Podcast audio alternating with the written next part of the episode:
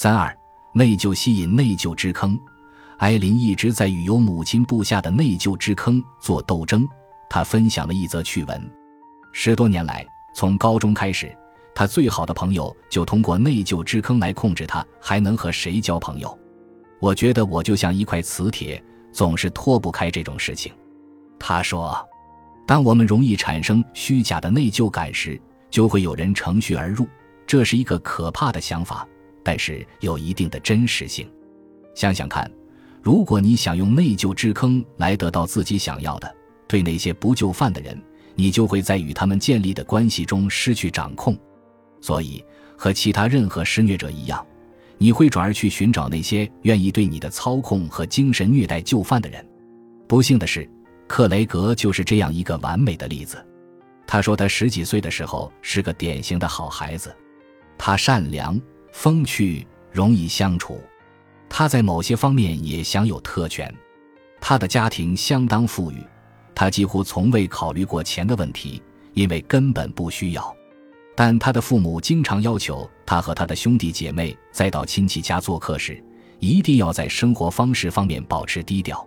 他们不想让家里的任何人觉得我们比他们拥有的更多。我甚至不能谈论自己在学校里的那些成就。他回忆道：“我想我开始意识到。”也许我们的好运气会让他们觉得受到冒犯，或心生嫉妒。随着年龄的增长，他的友谊开始呈现出一种模式。我似乎被那些不怎么有钱的人吸住了。我不记得自己有意识的这么做过，但回想起来，这种情况在我十几岁和二十几岁的时候就发生了。克雷格说，有朋友评论他，暗示他不值得拥有他所拥有的这些。如果他是一个真正的朋友。他就该给他们撒钱。困扰我的内疚之坑是，我想我的状况比别人更好，老天的这份眷顾我配不上。他解释说，我确实配不上。我的意思是，成为这个家庭的一员不是我选择的结果。我生在这个家里是走了大运。我真的不认为自己比别人强。这样的指责确实困扰着克雷格。回头看看。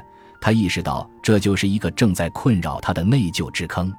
我经常受人摆布，为人买单，帮不靠谱的人解决问题。有件事听起来很疯狂。在我二十几岁时，我拥有了一段维系多时的感情。部分原因就是想证明，我并不认为自己比其他经济阶层的人更好。在我们的关系中，我总是克制的一方，因为我觉得自己生活的比他更轻松。我应该为此感到内疚并进行补偿。我甚至不愿意去想自己所有的付出，帮助他和他的家人买礼物，满足其开始失控的期望。克雷格终于开始明白，他是如何被那些把他这种容易内疚的想法视为可以利用的弱点的人操控的。他开始以不同以往的方式选择友谊和情感关系，并与那些倾向于操控他人的人划清界限。他说。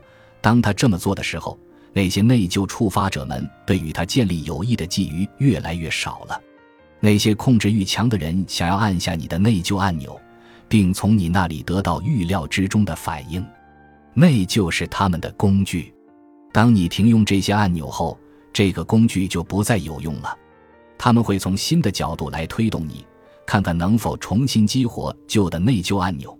但如果你保持稳定，他们很快就会放弃。转向那些更容易操控的人。